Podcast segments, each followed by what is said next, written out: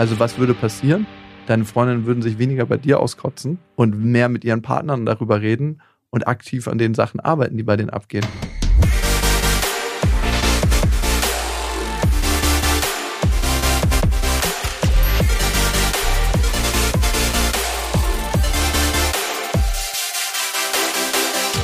Hallo. Hi Micha. Schön, dass ich dich mal wieder sehe. Heute mal in einem etwas anderen Setting als sonst, denn sonst ist, ihr wisst es ja, wir machen das immer über FaceTime, also wir sehen uns praktisch über den Screen. Und jetzt ist es aber heute so, weil wir auch eine sehr spezielle wir können uns anfassen. Besonderheit, ja. Hallo. Sie ist nur, nur touchy, die Frau. es hat Gründe, warum wir das immer über FaceTime machen. Äh, und wir, also diesmal ist es ja eine Besonderheit, in diesem Studio hier sitzen, weil wir natürlich einen Gast haben. Habt ihr schon gelesen in der, im Titel der Folge. Es ist schön, Lukas Klaschinski heute hier zu haben, der ähm, unabhängig von seinen ganzen Qualitäten und Expertisen ein ganz alter Kumpel von mir ist. Und erstmal sagen wir mal Hallo. Hallo. ich glaube, du hast noch nie, 20 Minuten. Du hast noch nie meinen vollen Vor- und Nachnamen ausgesprochen in meiner Gegenwart. Stimmt. Von hast du mich Nasti genannt. Genau. Da hat sich Marie auch wenig drüber gefreut. Ja, süß. Das kannte sie nicht. So. Ja, das sind die alten Leute von mir. Die nennen nämlich alle noch Nasti. Ja, die ja. alten Zeiten. Nasty Nasti. Nasty Nasti. Oh Nasty Gott. Nast. Nasty Nast. So wurde ich wirklich genannt. In okay, Lukas, Firmen, in denen ich gearbeitet erzähl noch eine habe. Geschichte, die ich noch nicht weiß und die Hörerin ja, ich erzähl mal. Und Hörer auch noch Ja, nicht. bitte. Denn unsere Geschichte ist ja letztendlich die, also die, die geilste Geschichte, die wir eigentlich hatten, die mich auch noch so beeindruckt hat, unabhängig von vom Thema, war, das ist, wir sind mal auf eine Party gegangen in der UDK Mhm. und da war eine Schlange, die war, ich weiß nicht. So eine Berghain-Schlange. So 200 Meter oder was? Und, und Lukas ist einfach mal so selbstbewusst an der gesamten Schlange vorbeigegangen mit mir. Und keiner hat sich eigentlich auch daran, also wir hatten auch keine Karten oder so. Wir sind einfach an den Leuten vorbeigegangen. Und das war, war so selbstverständlich. Und das hat mich auch sehr beeindruckt. Und dann sind wir einfach vorne drin. Und irgendwie sind wir sofort reingekommen. Und keinen hat's gestört. Und wenn es keinen stört, ist nicht so schlimm. Ja, das nennt man eigentlich übersetzt Vollassi. Ich wollte genau. gerade sagen. Ja. Das hat er mir beigebracht. Ja. und, wisst ihr, wer an der UDK studiert hat? Ich. Ja, und, und, und dann gab's immer die Rundgänge. Sommer, das war die Sommer, der Rundgang wahrscheinlich, ne? Das war irgendeine UDK-Party. Ja. War auf jeden Fall lustig, ne? Ja. Wir hatten einen guten Abend. Wir hatten immer gute, gute Abende. Und wir haben immer so hinter den Kulissen gehabt, die ganzen Assis, ja, die, die ganzen, die, die ganzen Sachen hier Die crashen. Fremden. Die- Ja, dann die gab's immer, dann gab's Betriebsfremden. immer Ärger drin, so, da drängen sich wieder Leute vor. Genau, das waren wir dann. äh, Schön, ja, dass du die gut. mal persönlich kennenlernst. Aber das war ja nur eine kleine Anekdote. Das eigentliche, was mich mit dir auch verbunden hat, war, immer wenn ich große Probleme hatte, vermeintlich riesengroße Probleme mit Frauen, habe ich dich erstmal angerufen und du hast mir dann erklärt, oder nee, du hast mich da aufgefangen und mir auch ein paar Tipps gegeben. ähm, und das war immer sehr wertvoll für mich. Der beste Tipp war, Oh also wie man auch im Gespräch das so reinbringt, ist, fand ich immer schwer, dass du gesagt hast, find mal irgendwie raus, wie das Verhältnis zu ihren Eltern ist. Daraus kann man ja viel ableiten. Und das Krasse ist, darum musste ich gerade Anfang des Jahres wieder denken, weil da hatte ich so eine kleine äh, Liaison mit einer Frau, die dann zu mir meinte, Michael, also du bist, du erinnerst mich so an meinen Vater. Wie du einen Raum betrittst. Wie de, deine Gestik. Alles. Und ich wusste natürlich, dass sie ein total gestörtes Verhältnis zu ihrem Vater hatte. Und ich dachte, oh, das sieht nach Perspektive aus. Ja, also was ich eigentlich damit sagen wollte, ist, dass wir sehr, sehr früh Beziehung natürlich mit unseren ersten Ja. Beziehungspartnern lernen und das sind Mhm. unsere Eltern.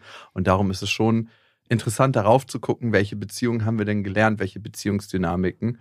Mhm. Und ja, es führt auch zu tiefen Gesprächen und das ist ja nie schlecht beim Kennenlernen. Und, und du hast ja auch recht. Also ich will, wollte das jetzt nicht als witzig. Witzig ist nur, wie man es dann so unterbringt. Ja, ich meine, du hast das so ein bisschen abge, ähm, abgejocht als kleine Dating-Methode. Das Nein. sollte es nie sein. Habe ich auch nie so Okay. empfunden. Nein, nein. Dann bin ich nein, beruhigt. Nein, Das nein. will ich nämlich nie tun. Nein, also ähm, Nein. um jetzt hier die, die Wellen wieder ein bisschen zu sich legen zu lassen. Nein, ich habe es wirklich so gemeint, also äh, wie man es unterbringt, weil der, der, Hin der Hintergrund ist natürlich total klar. Ne? Hast du ja gerade beschrieben. Ja. Aber heute geht's ja nicht darum, wie ich möglichst- Dating-Game verbesserst. Genau.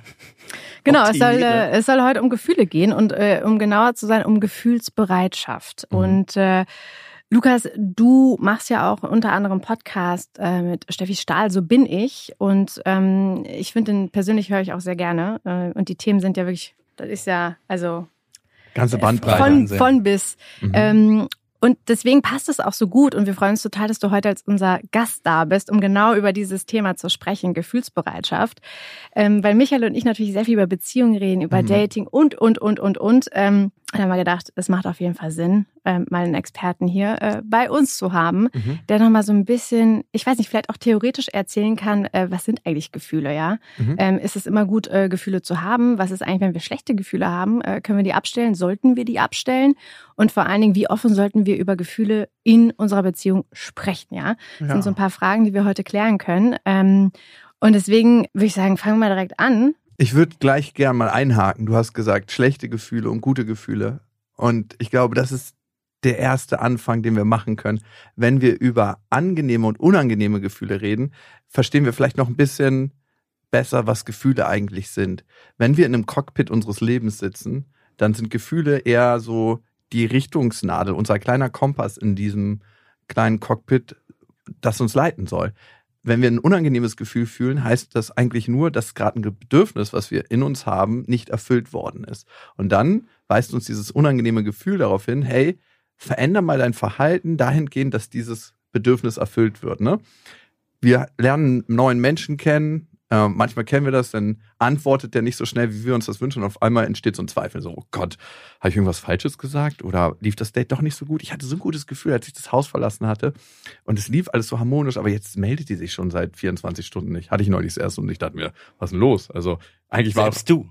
ja, selbst, selbst Lukas Kraschinski. Selbst Nein. Doch.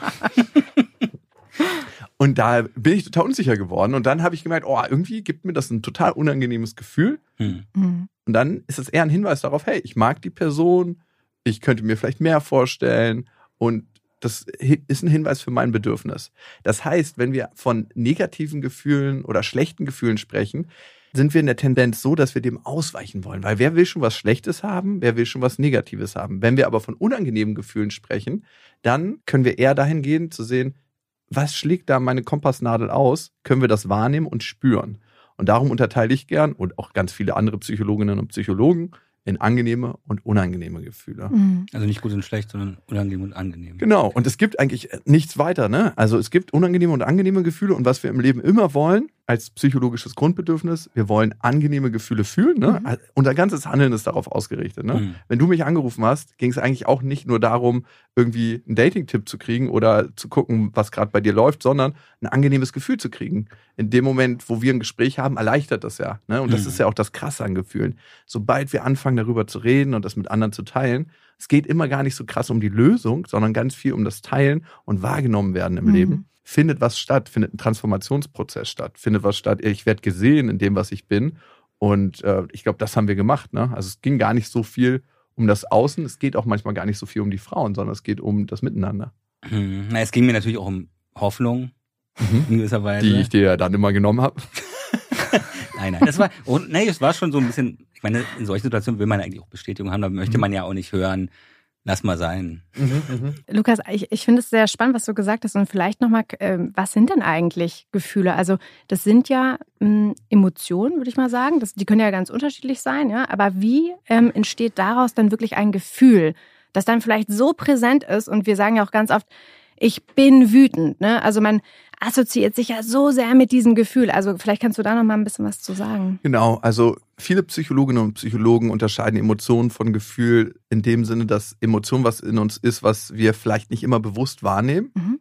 und nicht so richtig zuordnen können. Und Gefühl ist dann was, was wo, wo wir sagen können, ich bin traurig. Ich das bin, heißt, dann kommt der Kopf dazu. Genau, der okay. Gedanke, ne? Auch. Ja. Und da ist der Unterschied, dass wir das dann wirklich bewusst wahrnehmen. Und wenn wir mal auf diese Gefühlspalette gucken, die wir haben, ist es ganz spannend, dass wir sehr, sehr viele unangenehme Gefühle haben. Ne? Wir haben Angst, wir haben Wut, wir haben Ekel, wir haben Trauer, wir haben Verachtung. Woran erkennt man Verachtung im Gesicht? An der angewidert hoch, angewidert hochziehenden Mundwinkel. Genau, Doppelkinn ist das Zeichen für Verachtung. Doppel oder Doppelkinn. Wenn wir einen Mundwinkel hochziehen mhm. oder beide, müsst ihr mal drauf achten in mhm. Gesprächen, das ist Mikromimik, ähm, ganz, ganz äh, feine ich spüre das öfter bei mir. Wenn du ein Date hast, Nein, Verachtung genau. ist so das allerschlimmste Zeichen. Ich, ich sehe das öfter. Ich hatte gestern ein super spannendes Insta-Live mit Dirk Ehlert. Das ist so der Mikromimik, Gestik-Mensch in Deutschland. Das ist der Experte bei dem Thema. Also wenn man Menschen lesen möchte, ist es der krasseste Dude, finde ich, mhm. in Deutschland. Ähm, genau, ich hatte ein Insta-Live mit ihm, habe ich auch gespeichert auf meinem Insta-Channel. Wenn ihr Gesichter lesen wollt, müsst ihr euch den mal angucken. Also ist wirklich ein krasser Dude. Auf jeden Fall. Und dann gibt es nicht so viele angenehme Emotionen. Wie hm. viel gibt es? Es gibt Liebe oder äh, Gefühle. Es gibt Liebe, es gibt Freude. Vielleicht noch Überraschung. Überraschung. Und das war es eigentlich. Hm. Ist- Habt ihr mal darüber nachgedacht, warum das so ist, warum es so viele Unangenehme gibt? Ich habe eine These, eine Theorie. Bitte. Äh, dass wir davor nicht beschützt werden müssen. Also äh, es gibt ja mehr Gefahren Mhm. sozusagen. Äh, also oder, oder Ängste zeigen uns ja Gefahren und dann dem wollen wir aus dem Weg gehen. Und vor Glück müssen wir nicht beschützt werden. Genau. Also Belohnungsgefühle quasi sind eigentlich nicht so überlebenswichtig wie Ach, überlebenswichtig. genau die unangenehmen Gefühle. Also Mhm. Unser Gehirn ist ja eigentlich evolutionär ausgelegt darauf zu überleben. Und das ist so eigentlich der einzige Zweck. Wir leben mit einer alten Version unseres Gehirns in einer Welt, äh, die diese, diese ganzen Funktionen, die unser Gehirn von damals hat, gar nicht mehr braucht. Das ist so wie Mhm. so ein Oldtimer, der mal ein krasses Update bräuchte. Und deswegen haben wir noch diese ganzen unangenehmen Gefühle. Und deswegen suchen wir uns auch ganz oft Themen und Probleme in einer Welt, in der es eigentlich nicht mehr so viele Probleme und Themen gibt. Das, das war nämlich das, was ich vorhin nochmal sagen wollte. Was du meintest mit dieser WhatsApp-Geschichte, die Frau meldet sich nicht. Mhm. Da fehlen dir Informationen und dein Gehirn fängt an, die Lücken zu füllen. Genau. Und das ist ja dann praktisch, eigentlich hätte ich gesagt, das sagt jetzt viel über dich aus, wenn das alles total negativ äh, ist, äh, wa- warum sie sich nicht meldet. Aber das ist ja natürlich auch eine interessante Theorie dann, dass das Gehirn durch diese Anlagen von damals äh, das, das so füllt, ja, in die Genau. Richtung. Also unser Gehirn ist eine verdammte Problemlösungsmaschine und Mhm. wir äh, haben immer einen Motor am Laufen und da will irgendwie Öl, Benzin rein, Feuerholz und das sucht es sich im normalen Alltag. Und jetzt leben wir in einer Welt, wo es diese ganzen normalen Probleme nicht mehr gibt. Ich muss morgens aufstehen, mir Essen suchen, äh, mich vorm Überleben schützen. Ähm, das gibt es nicht mehr. Aber trotzdem gibt es natürlich genug andere Themen, die unser Gehirn aufmachen kann.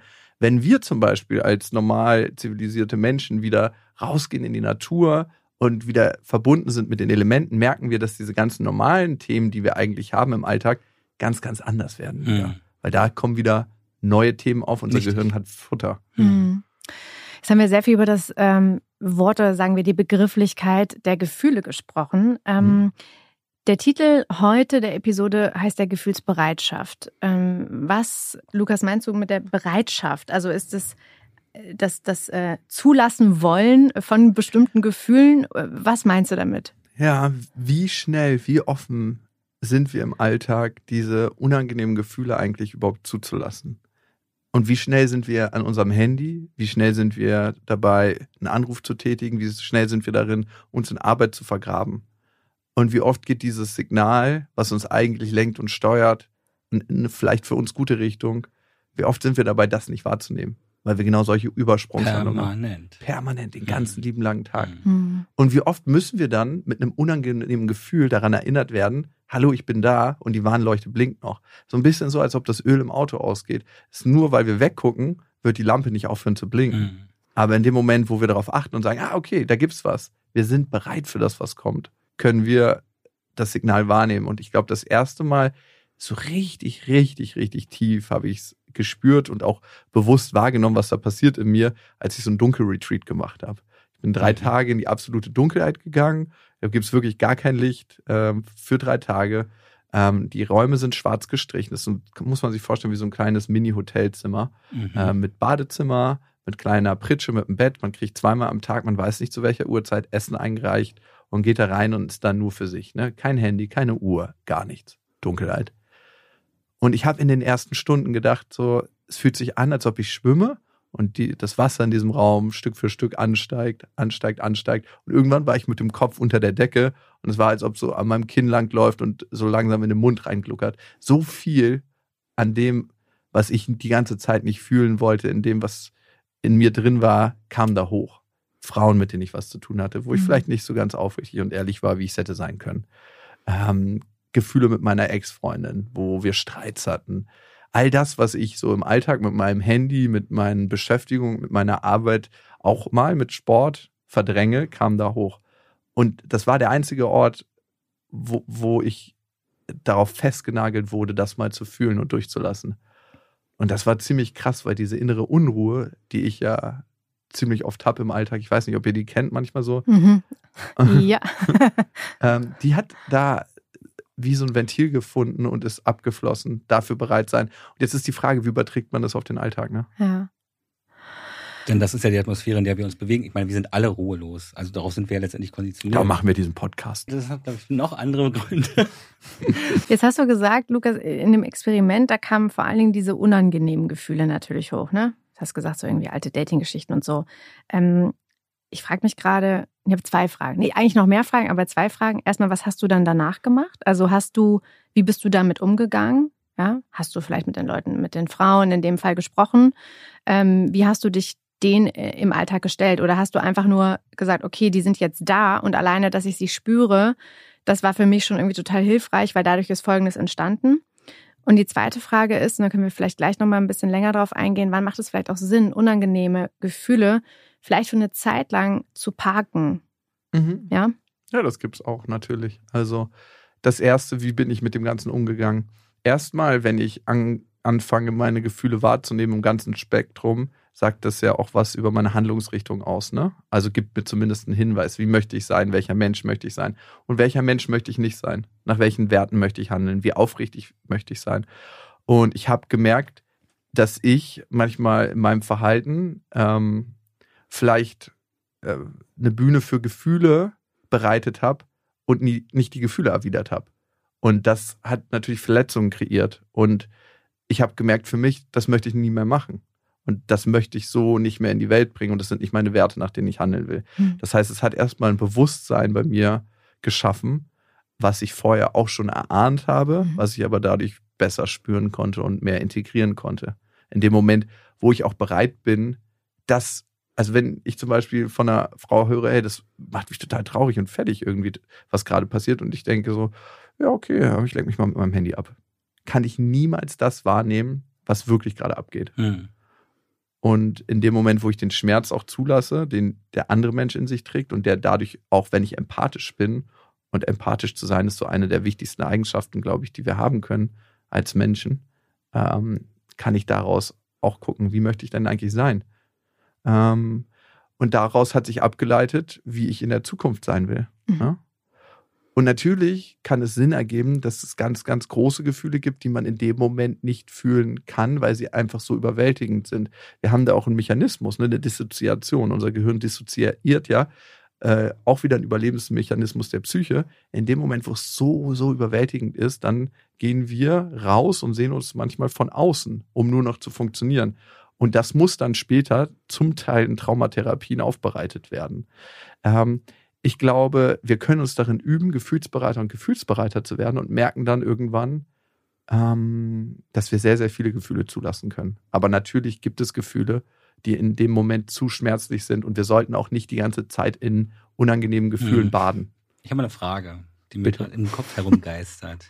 Und zwar, ich muss jetzt nochmal auf diese WhatsApp-Geschichte kommen. Also das sind ja, wenn man jetzt auf eine Antwort wartet, äh, sind das ja unangenehme Gefühle. Mhm. Also, oder wenn es dann unangenehme Gefühle sind, ähm, wie könnte man denn damit arbeiten? Weil du sagst, das hat ja alles seinen Sinn, du siehst ja dann die Bedürfnisse, oder die, sie zeigen dir ein eigentliches Bedürfnis.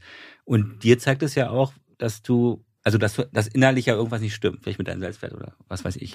Wie könnte man denn damit arbeiten? Genau. Wenn wir beim Thema Selbstwert sind, dann können wir uns fragen, wenn der Mensch, die Person, die Frau, der Mann nicht antwortet, was hat das eigentlich mit mir zu tun? Ne? Wir nehmen das Mhm. ganz, ganz oft zu uns, dass das irgendwas in uns ist, was nicht stimmt oder was wir gemacht haben, dass diese andere Person nicht antwortet.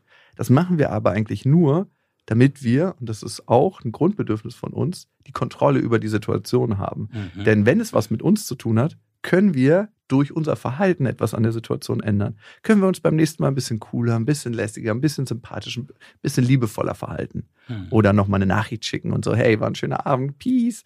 Und dann denken, hey, wir kriegen eine Antwort zurück. Das ist das Erste. Warum nehmen wir das zu uns? Was hat das mit uns zu tun? Wir wissen gar nicht, ist ein Unfall passiert bei der anderen Person oder, also erstmal weg von der Person, von, von mir selber. selbst, mhm. Und das Zweite ist, auch einfach mal kurz wahrnehmen, hey, ähm, das macht mir jetzt gerade ein unangenehmes Gefühl, das ist in Ordnung, dass es das tut. Irgendwie fand ich schön mit der Frau, mit dem Mann.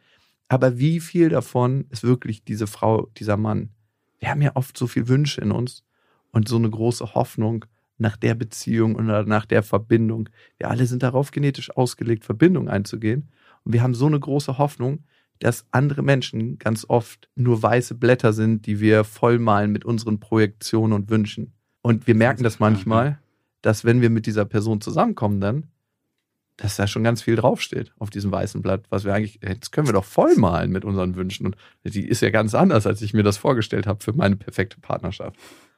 Und dieses unangenehme Gefühle machen äh, erzeugt natürlich auch wieder eine, ja, eine Kontrolle, ne, in dem Moment. Weil das ist ja das, was du kontrollieren kannst. Genau, also da gibt es natürlich auch einen Faktor der Kontrolle und ähm, wir wollen immer Situationen kontrollieren. Wir wollen den eigentlich nicht hilflos ausgeliefert sein. Also das ist ja, Kontrollverlust ist so das Allerschlimmste und in dem Fall kommt noch so ein Bindungsverlust dazu. Wir wollen ja immer Bindung erzeugen. Klar, wir brauchen auch unsere Freiheiten, unsere Autonomie. Das merken wir mal dann, wenn in der Partnerschaft ganz viel Bindung da ist, dann denken wir so, oh, jetzt mal zwei Tage alleine verbringen, das wäre auch geil. Also es ist immer dieses ähm, Bindung, Autonomie, Bindung, Autonomie. Mhm. Die zweite Frage, die ich ja gestellt habe, war, wann macht es Sinn, dass wir bestimmte unangenehme Gefühle vielleicht auch mal für eine Zeit lang oder vielleicht sogar ganz äh, wegschieben? Mhm. Also gerade wenn wir merken, dass ein Gedankenkarussell angeschoben wird, dass wir uns immer wieder in den gleichen Gedankenschleifen durch diese Gefühle ähm, bewegen, kann es sehr viel Sinn ergeben, das mal zu parken. Das heißt, dass wir uns einen Zettel nehmen und sagen, was geht da eigentlich gerade in meinem Kopf vor? Ne? Ich denke, ich bin nicht gut genug. Ich denke, ich habe irgendwie was verkackt. Ich denke, ähm, ich könnte es beim nächsten Mal besser machen. Das mal alles aufschreiben. Dann weiß der Kopf, ich brauche nicht immer wieder diese gleiche Schleife ähm, drehen, um mich daran zu erinnern, dass das alles wichtig ist, sondern es ist geparkt und aufgeschrieben. Und dann kann man das auch loslassen und sich wieder in andere Gefühlswelten geben und sich da auch mal ähm, in andere Felder reinzubegeben und zu sagen, hey, hier, jetzt hat es vielleicht bei dem Date nicht so geklappt, gerade in dem Moment, wie ich mir das gewünscht habe. Wann hat es denn gut geklappt? Und welche wertvollen Beziehungen habe ich denn in meinem Leben? Ne? Also man hat ja immer noch meistens Freunde. Man hat dann auch schon mal eine Beziehung gehabt, wo es gut geklappt hat. Und äh, es gab ja auch ähm, andere Situationen, wo wir richtig gut rausgegangen sind. Mhm. Wir tendieren dazu, uns auf das zu fokussieren, was nicht so gut klappt. Und da den Blick zu erweitern und zu gucken, was klappt denn gut. Wenn wir vielleicht nochmal ein neues Beispiel aufmachen, ähm, so, keine Ahnung, eine Person datet und ist jetzt irgendwie, keine Ahnung, auf irgendwelchen Plattformen, sorry. da habe ich kurz einmal gefüßelt. Ähm, da ist, ist sie wieder mit ihrer Mache ich mit ihren Annäherungsversuchen. Ne? Ich dachte, ich versuche das jetzt einfach mal. Darum machen wir ähm, das. Ne? Und mhm. man hat so das Gefühl, ah, immer werde ich geghostet, ne? Und schon wieder. Und jetzt meldet er oder sie sich schon wieder nicht. Also ähnlich auch, was, äh, was du gerade gesagt und beschrieben hast. Was rätst du denn? Weil ich, mhm. ich stelle mir gerade wirklich die Frage und ich war selbst ja auch lange in so einer Situation, dass, dass ich Single, dass ich Single wurde. Nö, und mir einfach Gedanken gemacht habe, so, ah, warum läuft denn das nicht? Verschiedene Gründe. wenn ich mich jetzt frage, so, ich hätte mir jetzt alles aufgeschrieben, hätte mir das in der Situation wirklich was gebracht? Ja, nee. Also, weißt du, was ich meine? Also, wie kann man vielleicht auch noch ein bisschen ich weiß, was du meinst, ja. glaube ich zumindest. Also ich würde da einen Schritt zurückgehen noch, ne? Wenn ja. ich ein Handlungsmuster bei einer Person immer und immer wieder erfahre. Also wenn ich zum Beispiel immer wieder geghostet werde von 1200 verschiedenen Männern oder Frauen, dann könnte es sein, dass es auch was, was in mir ist, damit zu tun hat. Ne? Das kann sein, dass es nicht nur im Außen ist, sondern das, was in mir liegt. Und das muss nicht in mir als Person liegen, sondern das kann vor allem in meinem Selektionsprozess liegen. Also was suche ich mir? Ich suche sie mir aus. Genau, für Partnerin oder Partner aus, die das Verhalten an den Tag legen. Und wie verhalte ich mich dann auch, wenn ich mit denen in Verbindung gehe?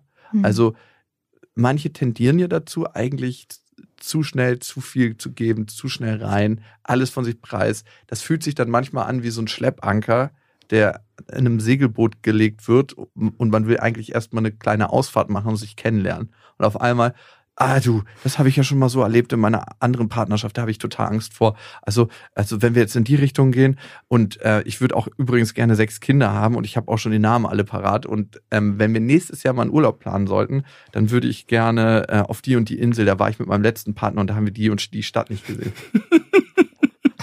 Okay. Ciao. ja, finde ich total schön, wenn du das mit einem anderen Partner machen würdest. Aber das, ich meine, das ist jetzt ja schon ein bisschen, ähm, ich sag mal, übertrieben. Ja, habe ich nicht gemacht. Ähm, das können ja auch Kleinigkeiten sein, aber ich finde dieses Beispiel mit wie viel gebe ich preis total gut. Also ähm, ich frage mich nur gerade, sind es dann nicht immer andere Dinge? Wenn ich jetzt zum Beispiel in einem Date jemandem ganz viel über mich erzähle, ja, so ähm, oh, keine Ahnung, ich habe dies und das und ich äh, hab, mach den Sport und ich rede vielleicht auch schneller und gestikuliere, ja, weil ich in dem Moment total viel Energie habe und mich richtig auf das Date freue, weil ich schon lange kein Date mehr gehabt habe. Und dann ghostet er mich und dann würde ich vielleicht das nächste Mal denken so, mm, ja okay, habe ich vielleicht ein bisschen zu viel erzählt. Dann erzähle ich vielleicht mal weniger. Trotzdem werde ich geghostet, ja. Also die Frage ist, ähm, wie tief sitzt das? Und wir haben ja auch ganz viel über Bedürfnisse gesprochen. Also wie kommen wir dahin, ähm, vielleicht auch ein bisschen mehr durch solche Situationen über unsere eigenen Bedürfnisse zu erfahren? Ja, ich würde sogar noch einen Schritt ähm, weitergehen. Was habe ich für eine Prägung erfahren und welche Bedürfnisse ergeben sich daraus? Mhm. Das heißt, da sind wir wieder bei den Beziehungen zu den Eltern oder zu mhm. unseren ersten Bezugspersonen. Welche Beziehung habe ich da gelebt? Wenn wir zum Beispiel, ich kann mal ein Beispiel bei mir machen, mhm. ne? Ich habe einen Vater gehabt, der war gut, nie gut genug, ne?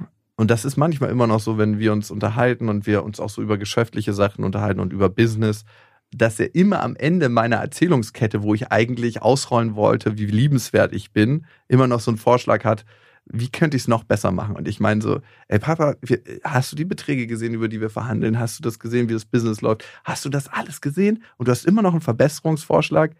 Wann bin ich eigentlich liebenswert für dich? Das Gefühl ist dann in, in mir drin, mhm. ne? Die Frage ist, ob, ob er denn das, ob er das auch so meint. Vielleicht meint er das ja auch liebevoll. Genau. Auf der anderen Seite hat er eine Sozialisierung erfahren, die sehr ähnlich war mit seinem Vater, eine Dynamik, wo immer noch besser möglich war mhm. und dann gut, nicht gut genug war. Mhm. Und auf der anderen Seite meint er es natürlich auch gut, aber es ist eigentlich scheißegal, wie er es meint, wenn es anders bei mir ankommt. Ne? Mhm. Ich würde von meiner Tochter immer wissen wollen, wie kommt es bei dir an? Fühlst du dich geliebt? Fühlst du dich ge gesehen in dem, was du bist? Fühlst du dich einfach nur als Mensch gesehen und geliebt und nicht als das, was du ja in die für Welt bringst oder schaffst. Ja. Na, nur für das, wenn alles andere weggestrichen wird. Und das wäre immer mein Bedürfnis. Und ich weiß auch, ne, dass mein Vater mich auch für das liebt, was ich bin. Und trotzdem hinterlässt es ja seine Spuren, wenn du so aufwächst. Das heißt, ich habe die Tendenz dazu, mir Partnerin zu suchen, wo ich eher leisten muss. Und ähnlich ist es bei anderen Menschen, die zum Beispiel einen Vater oder eine Mutter hatten, wo sie in ihrem Bedürfnis nicht so richtig gesehen wurden. Wir sagen auch, dass das emotionale Erkennen und das Erkennen der Bedürfnisse unserer Kinder das Wichtigste in der Erziehung ist, dass sich ein Kind gesehen fühlt. Und wenn wir Eltern hatten, die das eben nicht getan haben, tendieren wir dazu, uns Partnerinnen und Partner zu suchen, die ähnlich sich verhalten. Das heißt, eher so an uns vorbeigucken. Und das sind dann auch in der Tendenz Partnerinnen und Partner, die dazu tendieren zu ghosten. Und die anderen Leute, die total da sind und sagen, hey, 15 Uhr haben wir uns verabredet, ich bin irgendwie 14.58 da und warte, die finden wir dann langweilig. Uninteressant. Ja. Uninteressant. Mhm. Und die Frage ist, warum ist das so? Und das hat zwei Beweggründe. Einmal reinszeniert unsere Psyche das, was wir kennen, weil das ein Gefühl von zu Hause kreiert. Hey, das kenne ich von früher. Mhm. Hier kann ich hier weiß ich, wie es funktioniert, hier kenne ich die Mechanismen. Und das fühlt sich so vertraut an. Und das kann so maximal beschissen sein und trotzdem ist es das Gefühl von zu Hause. Kenne ich von so vielen Kindern. Ich habe mal ähm, für einen großen Kinderträger gearbeitet und du bist da in die Häuser reingekommen und dachtest dir so, what? Kind, die Kinder essen, essen da Chips zum Frühstück und, und sind so verwahrlost und wachsen in so prekären Umständen auf. Und trotzdem ist es ihr Zuhause und trotzdem lieben sie ihre Eltern. Und das speichern die ab und das reinszenieren die dann ganz oft. Und das Zweite ist, dass unsere Psyche dazu tendiert oder wir wollen eigentlich auflösen. Wir wollen uns eigentlich den Beweis holen, hm. äh, wir sind doch liebenswert. Da gibt es eine Person da draußen, die liebt uns. Und ich kann damit das Thema mit, von Papa und Mama auflösen. Und äh, dass das meistens nicht funktioniert, das müssen wir irgendwann erkennen. Dass diese Person, die dann ja auch eigentlich so einen, so einen kleinen Schaden hat, ähm, nicht dafür sorgen wird, dass wir uns liebenswert fühlen, da müssen wir hintersteigen und das erkennen. Mhm. No, man muss erstmal erkennen, dass man sich diese Leute auch aussucht. Deswegen. Ja, ja. total. Also wen finde ich spannend und wen finde ich nicht spannend? Mhm. Und dann sind wir bei der Frage, warum werde ich geghostet? Weil ich ziemlich sicher so ein Muster habe und gar keine Werte und Standards habe, nach denen ich meine Partner aussuche, sondern immer so nach dem Gefühl gehe. Und Gefühle sind ganz oft nur Prädiktoren dafür, was ich erlebt habe und mit welcher Brille ich auf die Realität gucke, anstatt dessen, was tatsächlich abgeht. Mhm. Das ist ja eigentlich nur irgendwie unsere Matrix der Beziehungserfahrung, die wir gemacht haben. Und für manche ist es so total geil, jemanden zu treffen, der eher ablehnend ist. Manche mhm. finden das super anziehend und andere denken sich so, puh, was will ich denn mit so einem Menschen? Der unterstützt mich ja gar nicht in schwierigen Situationen. Der kann mal direkt verschwinden aus meinem Leben. Deswegen sind ja Beuteschemata auch immer so ein bisschen schwierig. Klar. Und unser Gehirn ist natürlich auf der anderen Seite auch darauf ausgelegt, so bestimmte Dynamiken anzunehmen und total geil zu finden. Und wenn mhm. wir das auch wissen, dann wissen wir, warum wir manche Frauen, die vielleicht nicht 100% unser erst, mehr auf den ersten Blick unser Typ waren, nicht vielleicht kennst du das, Nasty? Ich überlege. So, wo man denkt, so, ah, aber das Verhalten bist ist irgendwie so oberflächlich. geil. Ist, ja, ich finde manchmal. Du hast gerade wirklich deinen Mund so verzogen, so. Nein, mm. nein, ich habe überlegt. Ich habe gedacht. Das habe ich genau gesehen. Und dann merken wir, oh, das Verhalten, das löst irgendwas aus und mir das drückt einen Knopf und dann finden wir sie doch attraktiv. Und das, und das doch, das kann ich wirklich. Ja. Wir hätten Lukas, ich hätte, ich hätte Lukas ausreden lassen sollen. Der Satz, das Ende des Satzes hat noch gefehlt. Wenn wir jetzt in Beziehungen sind, ähm, erleben wir ja auch verschiedene Gefühle. Mhm. Ja, mit dem Partner, mit der Partnerin. Ähm, wie stehst du dazu über die Gefühle, die man fühlt so transparent zu sprechen. Also sollte man alle Gefühle, die man irgendwie hat, aussprechen. Ja.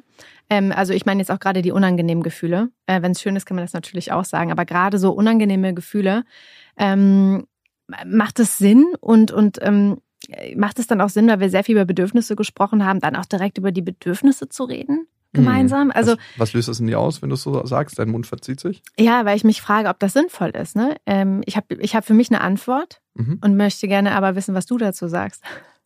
Ich glaube, es ist in den ersten Wochen vielleicht ein Randtasten. Ja. Aber es gibt nichts Attraktiveres als einen authentischen Partner, der sich zu erkennen gibt.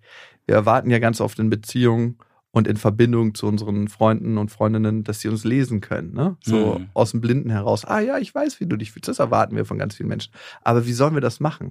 Also wie sollen wir bei jedem wissen, was gerade bei ihm abgeht? Und was gibt es Geileres, wenn jemand zu dem steht, was er gerade ist und sich auch verwundbar zeigt in dem Moment? Es gibt eigentlich keine Möglichkeit, um eine tiefere Verbindung mit jemandem einzugehen, als seine eigene Verletzlichkeit und seine eigene Verwundbarkeit zu zeigen. Und das erzeugt das, was, wonach wir uns sehnlichst suchen, Verbindung. Mhm. Und das heißt ja nicht, dass ich dafür zuständig bin, das Bedürfnis meines Partners zu erfüllen. Aber ich habe es mal gehört. Und wenn es im Bewusstsein ist, schwingt es mit. Und dann ist es schon, ist schon ganz viel des Themas gelöst. Wir haben gerade als Männer, in Beziehungen, die wir mit unseren Müttern erlebt haben und wenn wir auch missbräuchliche emotionale Beziehungen zu unseren Müttern erlebt haben, ganz oft das Gefühl, wir müssten das Bedürfnis der Frau jetzt in diesem Moment erfüllen. Und das erzeugt bei vielen Druckgefühl und das bringt sie eher aus der Beziehung raus. Das ist so eine ganz, ganz typische Dynamik. Wenn wir aber dahin kommen zu sagen, ich sehe dein Bedürfnis, aber mein Bedürfnis ist jetzt was anderes, darüber aber im Austausch sind, entsteht diese Dynamik nicht mehr. Das heißt, um auf deine Frage zu antworten. Ich bin sehr dafür, wenn es eine gesunde Basis gibt, Bedürfnisse und vor allem im ersten Schritt Gefühle zu teilen, ähm, da aber auch bei sich zu bleiben und daraus resultierende Bedürfnisse abzuleiten. Ähm, genau. Aber natürlich äh, muss man auch gucken, was ist meins und was ist das von dem anderen. Ne? Das wollte ich nämlich gerade sagen. Ich glaube, dass es sehr schwer ist, erstmal das überhaupt für sich so aufzudröseln. Und dann habe ich mir nämlich auch gleichzeitig die Frage gestellt, was ist denn, wenn ich, wir haben über Projektion ja auch schon gesprochen, zum Beispiel so ein Gefühl, ähm, sagen wir mal Eifersucht, mhm. ähm, dass ich vielleicht dieses Gefühl aus einer vergangenen Beziehung mal gespürt habe, mit reinbringe. Ne? Das ja. kann ja auch sein. Und da ist auch so ein bisschen die Frage, macht es Sinn, bei jedem kleinen bisschen und sage ich mal, Eifersuchtsgefühl direkt zu sagen, so, ey, ey, Moment mal, Moment mal, ich bin hier direkt eifersüchtig. Also inwiefern kann das auch schädlich sein? Weißt du, was ich meine? Ähm, wenn du nicht genau weißt, woher kommt das, also ist das jetzt wirklich aus der Situation, weil mein Partner mir einen Grund gibt, oder ja. ist es vielleicht etwas, das ich gelernt habe? Und ich glaube, da kann dabei helfen, wenn man mal selber sich aus der Beobachterperspektive das Ganze anschaut. Ne? Man muss ja nicht immer in seiner Person drin bleiben, sondern man kann mal rausgehen und sagen, wenn diese Dynamik jetzt bei einer Freundin und beim Freund entstehen würde, ich nehme mal die Beobachterperspektive ein und schau mal, was würde ich denn einer guten Freundin sagen? Ist hm. das komisch, dass mein Freund immer alleine feiern will und besteht da ein Grund zum eifersüchtig sein? Ziemlich sicher ja. Ist es komisch, wenn er einmal alleine feiern gehen möchte und einfach was mit seinen Jungs machen will? Ziemlich sicher nein und kann ich mich auch in seine Perspektive hineinversetzen, wenn wir jetzt bei dieser Frau-Mann-Dynamik sind, in diesem spezifischen Fall, die ich gerade, das ich gerade als Beispiel aufmache. Ähm, wie fühlt sich denn mein Freund gerade? Und wenn wir auch diese Perspektivübernahme machen, dann kann das helfen. Und außerdem zu gucken, was habe ich denn für Beziehungserfahrungen gemacht, die Eifersucht schüren. Ne? Ich im Speziellen zum Beispiel habe die Beziehungserfahrung mit meiner Mutter gemacht, dass meine Mutter in einer bestimmten Zeit meines Aufwachsens ihre Beziehungspartner immer über uns Kinder gestellt hat. Und ich habe da relativ heftige Situationen erlebt, wo ich äh, versucht wurde, von den Ex-Freunden meiner Mutter gebrochen zu werden und habe irgendwann gedacht so, wow, ich zähle gar nicht so viel für meine Mutter und ähm, habe deswegen auch manchmal mit Eifersucht zu tun, aus dieser Dynamik heraus. Für ein Kind ist es so überlebensnotwendig, dass du wichtig für die Eltern bist, weil in der freien Wildbahn stirbst du einfach, wenn deine Eltern Fuck geben. Und das ist ja in unserem Gehirn verankert. Und das trage ich immer noch mit mir. Ich weiß es natürlich und kann dann durch die Perspektivwechsel auch das teilen. Hey, ich habe ähm, manchmal ein Thema mit Eifersucht, weil ich die und die habe ich nur mit Frauen zum Beispiel, die mir wirklich emotional nahe kommen. Mhm. Und aufgrund meiner Prägungserfahrung gibt es wenig Frauen, die ich sehr emotional nah an mich ranlasse. Ähm, aber ich habe heute auch die Verantwortung dafür. Ne? Ich bin ein erwachsener Mann, erkenne meine Themen und habe die Verantwortung, da an mir selbst zu arbeiten. Also das muss man auch mal sehen. Ne? Manche machen sich ja so zum Opfer ihrer Prägung. Ja. Die Prägungen sind ultra wichtig und das zu erkennen. Das heißt aber nicht, dass wir nicht heute dafür Verantwortung tragen, damit umzugehen. Weil wenn ich nicht mit mir selber deale und nicht selber an mir anfange zu arbeiten, richte ich auch unglaublich viel Schmerz aus. Ne? Also kreiere ich Leid in der Welt und das kann ich auf jeden Fall sagen, weil ich habe schon bei anderen Schmerz ausgelöst und Leid kreiert. Jetzt habt ihr beide ja so ein bisschen auch über eure Erfahrung erzählt. Ähm, auch Lukas, du gerade so, ähm, wie du aufgewachsen bist. Ähm, mich interessiert mal zum Thema auch Mann, Frau und Gefühle wie ihr das beurteilt beide. Ähm, gibt es Unterschiede? Also zeigen Männer, ich sag mal, das ist ja auch so ein, ich sag mal, Klischee, äh, weniger Gefühle tendenziell als Frauen. Ja, haben wir auch oftmals gelernt. Ganz hoffentlich ist das nicht mehr so. Lukas, du hast ein kleines Kind, vielleicht merkst du, dass es auch nicht mehr so ist. Aber das, ähm, ja, Indianer Schmerz, diese klassischen Dinge, die man früher kleinen Jungs vielleicht auch gesagt hat. Sei stark, sei mutig, ne, du kannst springen und so weiter. Ähm, ist das etwas, das heute noch da ist? Und merkt ihr das beide auch aus euren Erfahrungen heraus, dass vielleicht Frauen denn tendenziell doch eher über Gefühle sprechen ähm, und bei Männern vielleicht, dass es gar nicht so verbreitet ist? Also ich bilde mir ein, und ich glaube, es ist ein kleiner Trugschluss, äh, dass unheimlich viele in, meiner, in meinem Umfeld, also Männer, über ihre Gefühle reden mhm. und so mhm. weiter. Und irgendwann habe ich dann festgestellt, ich bin halt der, der über seine Gefühle redet. Und die anderen, die, die lassen gar nicht so viel raus. Ja, also das, aber das ist vielleicht auch eine andere Generation. Wir sind ja irgendwie um Mitte 40 alle und älter. Nein. Äh, Achso, du mit deinen Freunden. genau, ja, nein, du nicht. Du mit ich auch nicht. 23 Jahren und du mit deinen 25 Jahren. Nein, aber. Ähm, ist aber auch völlig okay, Mitte 40 zu sein, Michael. Basti, nicht Schlimmes. Ich bild's mir ein. Man schließt ja immer von sich auf andere. Ja, und wir leben natürlich auch ganz oft in einer Bubble. Ne? Wir umgeben uns Stimmt, mit den noch, Leuten, ja. die uns ähnlich sind, die ähnliche Themen aufmachen, die ähnlich bereit sind. Und man schafft ja auch selber eine Bühne dafür. Ne? In dem Moment, wo ich mich selber verwundbar, verletzlich zeige, kreiere ich bei Menschen, die empathisch sind, auch eine Fläche dafür, das mir gleich zu tun. Dadurch mache ich wieder eine schöne Beziehungserfahrung im Idealfall. Ich glaube, was wir nicht vergessen dürfen, wir kommen aus kriegstraumatisierten Generation heraus. Ne? Wenn wir auf die Generation meines Opas gucken, der wird jetzt 90, nächstes Jahr im Februar, da war nicht viel mit Fühlen und mit Angst haben, der hat einfach nur überlebt. Und in diesem Modus, in diesem traumatisierten Modus, aus dem Millionen von Menschen kommen, erziehst du Kinder anders. Hm. Und du gibst, gibst eine andere Epigenetik weiter. Und das ist das Krasse, was wir nie vergessen dürfen. Und das ist für beide Geschlechter wesentlich. Auch Frauen, die keinen emotionalen Vater hatten, der emotional zugänglich waren, leiden da unheimlich drunter. Ich finde, da wird immer ganz oft auf die Männer geguckt. Ein Indianer kennt keinen Schmerz und so. Aber sobald dein Vater nicht emotional zugänglich ist für dich, tendierst du auch dazu, dir genau solche Männer zu suchen, die dir dann eigentlich im Leben nicht gut tun. Und ich glaube, darauf muss viel mehr geguckt werden. Und gibt es einen Geschlechterunterschied? Ich glaube, in der Tendenz haben es Frauen immer noch ein bisschen einfacher aufgrund von Sozialisierungserfahrungen an ihre Gefühle ranzukommen. Da gibt es einen Wandel und ich bin sehr, sehr happy über den Wandel, der da sich vollzieht. Und es gibt schon viel, viel Männer, mehr Männer, die nachrücken.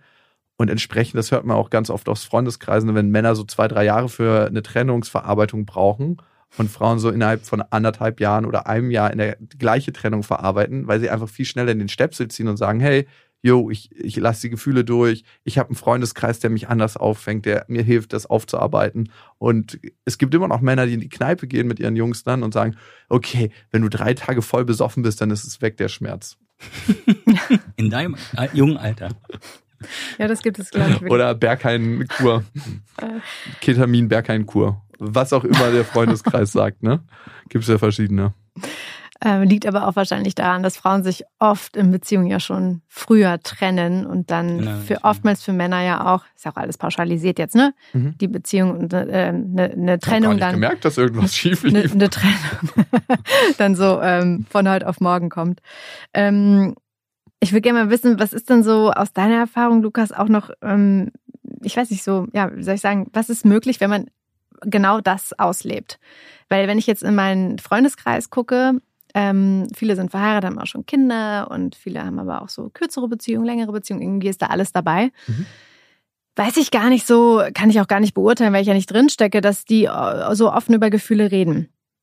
Also wenn ich jetzt wiederum als Freundin mit denen dann spreche, ist oft so, ah, hm, und das ist schon wieder so und da und dann fühle ich mich so und ah, jetzt hat er das schon wieder und sie hat das schon wieder und ah, und das ist immer so ein Dauerbrenner-Thema. Hm.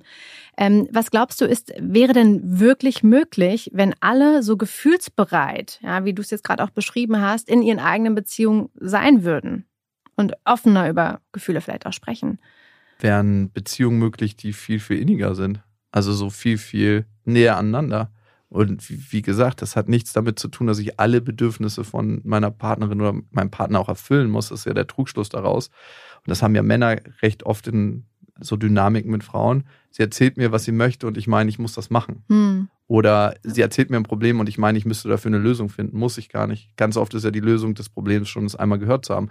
Also ich glaube fest daran und das erlebt man ja schon allein, wenn in der Paarberatung, in der Paartherapie die Fläche eröffnet wird, um Gefühle von dem anderen mal zu hören und da sein zu lassen, verändert sich viel. Hm. Worum geht es bei den meisten Streits?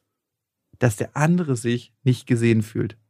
Und in dem Moment, wo wir wahrgenommen werden, was in uns vorgeht, wenn wir einmal diesen Bauchladen aufklappen und jemand in uns reingucken lassen, da ist schon so viel Erleichterung und so viel Entspannung und da passiert eigentlich das Wunder. Also was würde passieren? Deine Freundinnen würden sich weniger bei dir auskotzen und mehr mit ihren Partnern darüber reden und aktiv an den Sachen arbeiten, die bei denen abgehen. Es ist natürlich heutzutage sehr, sehr leicht offen zu sein, aber es ist immer noch sehr schwierig, verletzlich zu sein. Und was bedeutet es denn, verletzlich zu sein? Wirklich an den Schmerzpunkt ranzugehen und zu sagen, hey, ich fühle mich so unsicher, wenn ich höre, dass du eine neue Kollegin hast und sich total gut verstehst mit der und ihr jetzt schon drei Mittagspausen zusammen wart. Es gibt mir irgendwie ein krass unsicheres Gefühl und ich empfinde einfach so viel Liebe für dich als Partner, dass ich in dem Moment irgendwie so eine Angst kriege, dich zu verlieren. Das bedeutet Verletzlichkeit. Und darauf kann der Partner dann reagieren und sagen, wow, ist krass, dass du dich mir da mitteilst. Und ich finde das total mutig, dass du das gerade machst. Und ich merke, wie wichtig du mir bist. Und ja, ich habe eine total schöne freundschaftliche Dynamik, aber du bist die Frau, die ich liebe. Finde eine schöne Antwort. Na, ich glaube, es ist ein schönes Beispiel, ja. Ähm, Weiß man ja auch nicht, ob das dann immer so rauskommt. So läuft, ja. Das ist so ein Idealdialog. Genau, und das ist ja die andere Frage, die sich daraus ergibt, ob überhaupt so viele Leute in der Lage sind, so miteinander zu reden oder ob man da vielleicht wirklich einen Berater oder Moderator hätte. Unbedingt. Genau, das ist durch. Ja, also wir erwarten immer so von uns, so dass wir alles können, ne? Aber Du stehst doch in den Zitatbildern bei Facebook und bei Instagram. ja, überall. das müssen wir einfach nur lesen und dann implementieren und Ich dachte, sagen. du kannst alles, Lukas. Ja, ne? ja, es gibt halt, ne, es gibt halt auch wenige Ausnahmen, die dann so geboren sind. Nein, auch für mich war es ein langer Weg, ne? Also und, klar. und Hm. ich meine, was ist immer noch die schwerste Situation, um all das zu leben, was wir so über die Jahre gelernt haben? Und egal wie weise wir uns fühlen als ähm, als Psychologin oder Psychologe, die Weihnachtsfeier zu Hause, das Familienfest. In dem Moment, wo Leute auf uns kommen, zukommen, die, mit denen wir alte Beziehungsmuster gelebt haben, können wir wirklich mal testen, wie weit wir schon sind. Hm. Ne? Pack irgendeinen Guru in seinen alten Familienclan und du wirst die ganzen alten Probleme aufbrodeln sehen. Und wir erwarten immer von uns, dass wir alles irgendwie können und dass es ja sowas ist, so was eigentlich so, ja, das haben wir mit der Muttermilch mitbekommen, ne? Aber was haben wir denn eigentlich mit der Muttermilch mitbekommen? Was haben wir denn gelernt aus den Modellen unserer Eltern, unserer Freunde? Wann lernen wir da eigentlich richtig gute Beziehungsdynamiken? Wie viele Paare kennt ihr, wo ihr sagt, die haben eine ganz geile Kommunikation miteinander? Wie viele? Keins. Eins vielleicht, aber da kann ich auch nicht tief genug reingucken, das bilde ich mir ein. Und bei dir? Hm, wenige, habe ich ja gerade schon gesagt. Also ich kenne viele, die, die, sich dann auch bei mir auskotzen. Ich kann es gar nicht sagen. Äh, Kennst du mehr, die, wo es eine ungesunde Nee, viel weniger, also doch mehr, bei denen es eine ungesunde Dynamik Krass. ist. Und wir sollen lernen Ja, ja. anhand der Modelle, Ja. die uns umgeben, wie man richtig in Beziehung kommuniziert, wie es wertvoll ist, in Beziehung zu kommunizieren. Das wäre so, als ob wir nur Leute haben, die kein Basketball spielen können, aber dann sollen wir lernen innerhalb dieses Kreises, wie, es, wie man richtig Freiwürfe wirft, wie die Technik ist beim Abwurf, wie man dankt. All das, wie soll das gehen? Darum ist es unbedingt wichtig, sich psychoedukativ begleiten zu lassen, sich Paarberatung zu holen und auch mal irgendwo reinzugehen und zu gucken, hey, wie funktioniert das denn? Das ist einfach Training. Hey, Hm. Für uns ist es selbstverständlich, ins Fitnessstudio zu gehen oder Sport zu machen für unsere Gesundheit. Aber was tun wir für unser Innenleben? Für mich ist es so, so elementar wichtig und ich bin sehr, sehr dankbar darüber, dass auch ähm, Psychotherapie nicht mehr so stigmatisiert ist. In Amerika ist es so, was, du gehst nicht zum Psychotherapeuten? Was ist los mit What's dir? wrong with you? ja. Und, und hier ist es so, okay, ähm, da müssen wir nochmal gucken, ob wir so überhaupt einsteigen können. Sie scheinen mental. Nein, ich mache das, weil ich mental einfach gesund sein möchte Mhm. und nicht, weil ich ihn, weil ich gerade einen Zusammenbruch hatte. Und selbst wenn, ist es doch clever, Mhm. weil ich mir Hilfe hole. Gesunde Menschen pflegen auch ihren Verstand, würde ich sagen. würde. Ja. Ah, Ja. Du, das ist, das ist echt äh, genau das, was wir auch in unseren ja, vielen Folgen mittlerweile auch schon so behandeln. Ne? Also die Frage auch, wo und wie lernen wir eigentlich wirklich Beziehungen zu führen? Mhm. Weil in einer Beziehung, das ist ja, ne, wir sind ja auch, zumindest kriegen wir diese E-Mails ja auch sehr oft Hm. ähm, vom Grundgedanken her, wenn ich erstmal in einer Beziehung bin, dann bin ich glücklich. Das Mhm. ist natürlich ein völliger Trugschluss. Also das ist bei vielen oft noch so programmiert, warum auch immer, ja, das ist dann wieder individuell rauszufinden. Aber genau das ist wirklich so die zentrale Frage, wo wir auch sagen, ne, Michael, so, ah nee, also wo setzen wir da an, ja? Und versuchen da natürlich auch genau solche Gespräche zu führen. Und da merke ich auch immer wieder, ähm, dass da so wenig Wissen ist. Ne? Und da sagen wir jetzt gar nicht, dass wir irgendwie allwissend sind. Überhaupt nicht. Aber ähm, was ich merke, und das bestätigst du ja auch gerade, wirklich da noch äh, reinzukommen und hinzukommen, ähm, wirklich gesunde Beziehungen auch zu führen. Und dazu gehört eben auch, vor allen Dingen über diese Gefühle auch zu sprechen. Ne? Und, und das vielleicht auch mit anderen. Ja. Und vielleicht auch dazu dem Prozess, wie gelingt mir das dann vielleicht besser, ne? Ja. Es gibt eine Emotionsskala, wenn wir das mal aufmachen, von 0 bis 10. Es gibt so bis 7, dass wir das wirklich noch ganz gut verarbeiten können und Ja. verbalisieren können. Und gibt so 7 bis 10, wo wir komplett ausrasten und mega krass in unserem Film sind und eigentlich gar nichts mehr machen können. Ne? Ich merke das manchmal, ne? wenn ich, letztes Beispiel, wenn ich irgendwie von einem unhöflichen Polizisten angehalten werde und der mich anschreit, dann bin ich schon auf jeden Fall auf 180 und denke mir so, Alter, wie redest du denn mit mir? Also, ich kann mich nicht erinnern, dass ich ihnen erlaubt habe, mich so anzuschreien. Und wenn sie irgendwie ein Impulskontrolltraining brauchen, könnte ich ihnen eine gute Adresse empfehlen. Mich selber, ich bin nämlich Psychologe. Das, das musst du mal sagen. Habe ich gesagt. Und da bist du natürlich auf mega äh, Streit getrimmt. Aber ganz kurz, darf ich ganz kurz noch? Äh, also bei mir ist es wirklich so, also wenn, das kann ja so in den Tag strahlen, wenn irgendjemand, vielleicht auf der Straße, irgendein Passant oder so, irgendwie rotzig zu dir. Nasti, dein neues Buch ist aber auch nicht mehr das, was das alte war. Naja, sowas vielleicht nicht, aber So, so ein Buch, was dann so geworfen wird. nee, ich, hatte- nee, ich hatte das, Zum Buch ankommen. Bam. Au, was war das? nee, ich hatte das letztens irgendwie da, da Arschloch. okay. Sorry. Bitte, wir hören dir Ich zu. merke wieder, wir dass ich der dich. reifste und auch nicht nur in, im Wir. Alter der älteste bist hier bin in diesem Raum.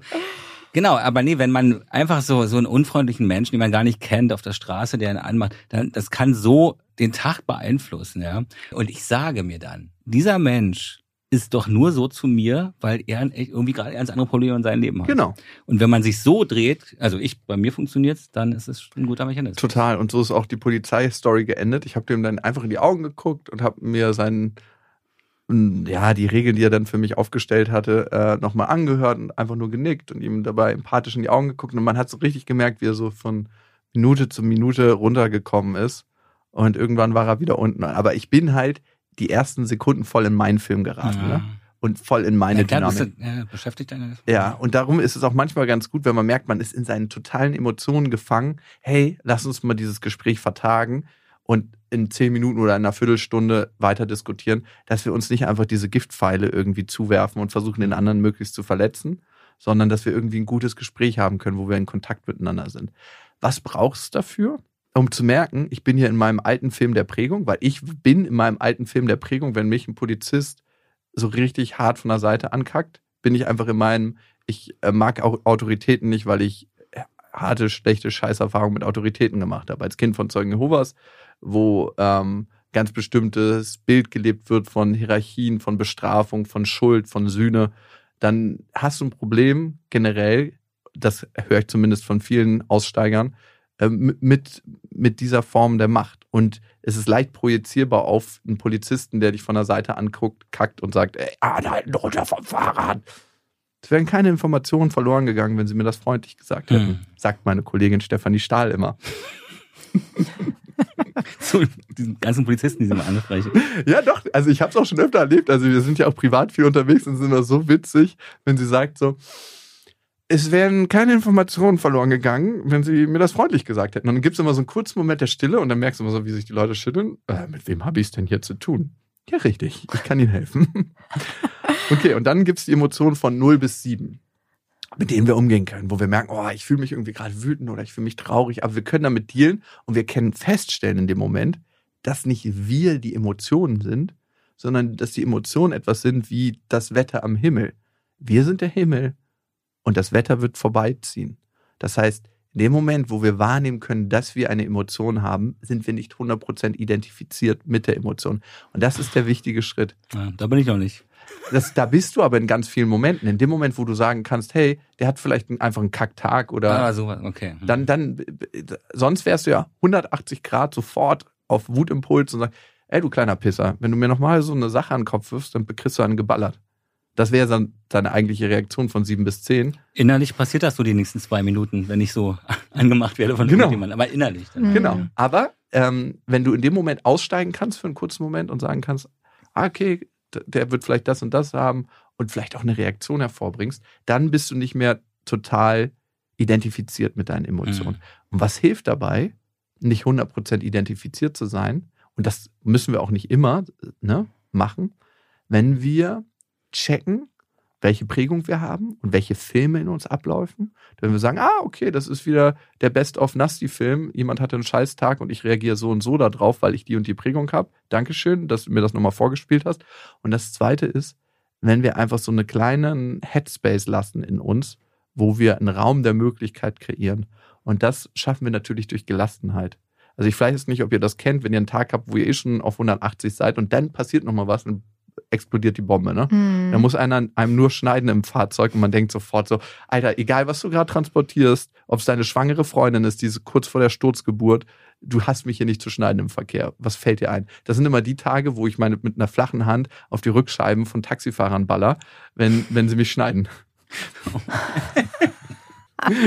ganz lustig, wie die zusammenzucken. Also ich hasse es eh, wenn mich Taxifahrer schneiden mit ihrem Auto, wenn die nicht einen Rangierabstand von 1,50 Meter lassen, sondern so 30 Zentimeter oh, an einem. Wer macht das schon? Äh, den Rangierabstand. Wenn man das mal überprüfen würde. Keiner fast. Ja. Aber ich meine, du musst nicht mit 30 Zentimetern an jemandem vorbeifahren. Mhm. Und da bin ich immer an der Ampel wenn ich die sehe, so, bam, flache Hand hinten drauf. Und dann merke ich immer, wie die richtig zusammenzucken. Das ist ein kurzer Schreckmoment, weil es knallt natürlich ordentlich. Habe ich jetzt aber auch schon ein paar Jahre nicht mehr gemacht, ne? weil ich mich mittlerweile besser unter Kontrolle habe. Aber wie kreieren wir Headspace, dass genau das nicht passiert, dass wir das bei dem anderen lassen? Also klar, finde ich es auch manchmal richtig, für sich einzustehen. Und ich lege dann manchmal mein Fahrrad unter, vorne unter das Auto, dass sie nicht drüber fahren können und klopfe an der Scheibe, was das soll. Aber die Frage ist dann immer, wie gehe ich in Kontakt mit den Menschen? Mhm sage ich, ey, Digi, wenn du noch einmal so an mir vorbeifährst, das nächste, was du im Gesicht hast, ist mein Ellbogen. Oder sage ich, hey, ähm, ich meine, du bist wahrscheinlich Familienvater oder hast es eilig und ich kann es verstehen, dass man es total eilig hat. Wir alle nutzen ja den Verkehr und wollen irgendwie miteinander zurechtkommen und ich fühle mich extrem beengt und fühle mich auch unsicher, selber als Familienvater, wenn jemand so dicht an mir vorbeifährt. Ähm, meinst du, wir kriegen das hin, beim nächsten Mal das irgendwie ein bisschen anders zu machen? Ist ein krasser Unterschied, ne? Wenn du den anderen siehst und wenn du selber irgendwie gleich direkt in deine Message reingehst. Wie schaffen wir Headspace? Indem wir gelassener im Leben sind, mehr Schlaf haben, mehr für uns tun. Meditation ist ein Ding, was unglaublich viel Headspace kreiert. Und ähm, wenn wir uns selber wichtiger nehmen, sind wir auch am Ende bessere Menschen in unseren Beziehungen und für andere besser. Das ist ja super. Dann mache ich das Buch hier Ein, direkt guter, zu. ein gutes Schlusswort, kann man sagen. Ein sehr nachhallendes Schlusswort, Mhm. oder? Ja.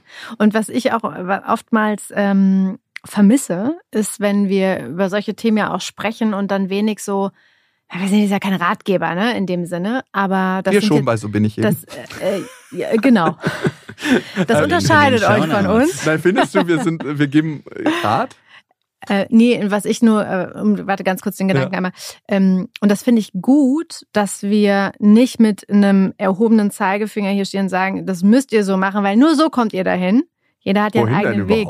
Naja, sich äh, zum Beispiel zu regulieren oder einen besseren Zugang Ah, zu seinen okay. Gefühlen zu finden. Ja, total. Ähm, und das, was du jetzt gerade beschrieben hast, das sind ja schon, ich finde, so äh, Dinge, die, die jeder auf seine eigene Art und Weise oder ihre Art und Weise so einbauen kann. Sowas wie Meditation. Ja? Mhm.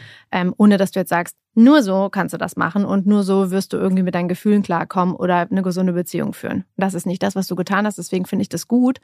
Das fehlt manchmal, ne? Dass man so, wir reden jetzt auch sehr theoretisch über viele Dinge, das hast du auch gut beschrieben.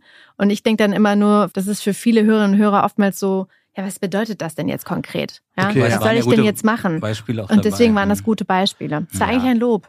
Ja, okay, danke So schön. klingt das, wenn Marie lobt. Ah, okay, sehr interessant. Erinnert mich an meinen Vater.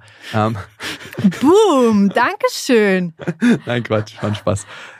Was ich immer klar wichtig finde, es gibt nicht einen Weg für alle und ich glaube, es gibt viele, die sagen, hey, wenn du diesen einen Weg, meine Methode kaufst und verfolgst, dann wirst du Immer deinen Weg falsch. zum Glück Oh finden. A, kann man sich die Leute mal angucken, inwiefern die das leben, was sie predigen. Und das ist immer super, super, super spannend. Meistens kennt man die Leute nicht so Mhm. gut privat, aber da wird man Lücken und Risse feststellen. Und dann finde ich immer, es gibt so viele unterschiedliche Wege und man muss einfach mal, und das Leben ist doch eigentlich ein geiler, geiler Shop, wo man mal ein paar Sachen probieren kann und merkt, ah ja, das schmeckt mir, das schmeckt mir nicht. Und meistens oder recht oft sind es die Sachen, die einem ein bisschen Angst machen, aber man trotzdem irgendwie durchspürt, da steckt eine Wahrheit mir, für mich drin. Und das ist dann das im besten Fall das Gefühl der Weiterentwicklung Genau. danach hat. Der Transformation. Hier werde ich zu einer Klingt neuen so wie Version. Robert Betz. Ja? Mein absoluter Lieblings, äh, was ist das eigentlich? Ich glaube, es ist so ein Coach, ne? Ja, ja, aber so ein ganz Heißt er Robert Betz, Robert Beetz? Ich weiß Ich gar nicht. glaube, Betz heißt er. Ganz schrecklich. ja, ich, ich, Die große Transformation. Die Erde Ja, wird sich verschieben Ja, und unsere, unser Bewusstsein wird sich in die große Aber Liebes... äh, Ich meine, Menschen haben sich schon immer gesehnt nach Leuten, die die transformatorischen Prozesse für sie herbeibringen. Warum glauben wir an Religion? Warum verfolgen manche sehr, sehr dogmatisch bestimmte Strömungen der Spiritualität? Weil wir denken, irgendjemand kann uns die Last von den Schultern Mhm. nehmen, die wir selber tragen. Das Blöde ist, dass der Weg ja, das, das Blöde ist, dass der Weg für uns zu beschreiten ist, ne?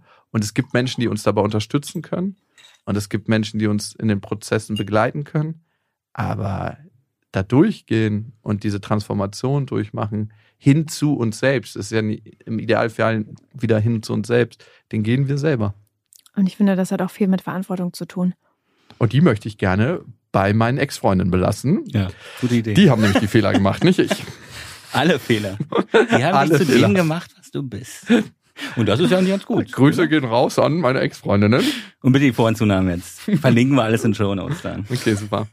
Der lag ja nie an mir, dass das gescheitert ist. Natürlich nicht. Ja, Gefühlsbereitschaft. Vielen Dank, äh, Lukas, ähm, für diese äh, schönen Beispiele, fürs Teilen, für viele neue Erkenntnisse, wie Gefühle auch in einer Beziehung ähm, vielleicht besser ausgelebt werden können. Aha. Also Oder ich angesprochen fand's, werden, kommuniziert werden können. ja, also ich fand's super. Michael, Wahnsinn. ich möchte dir gerne das Schlusswort überlassen. Tschüss. War schön, dass du da warst, Lukas. Klar, schön, Sie endlich mal mit Klarnamen hier. Danke für die Einladung. Hat mir. Spaß gemacht mit euch. Äh, schöne Fragen und ein schöner Dialog und Austausch war das für mich. Sehr Mhm. sinnstiftend. Merci. Sinnstiftend. Mein neues. Lieblingswort. Tschüss. Tschüss.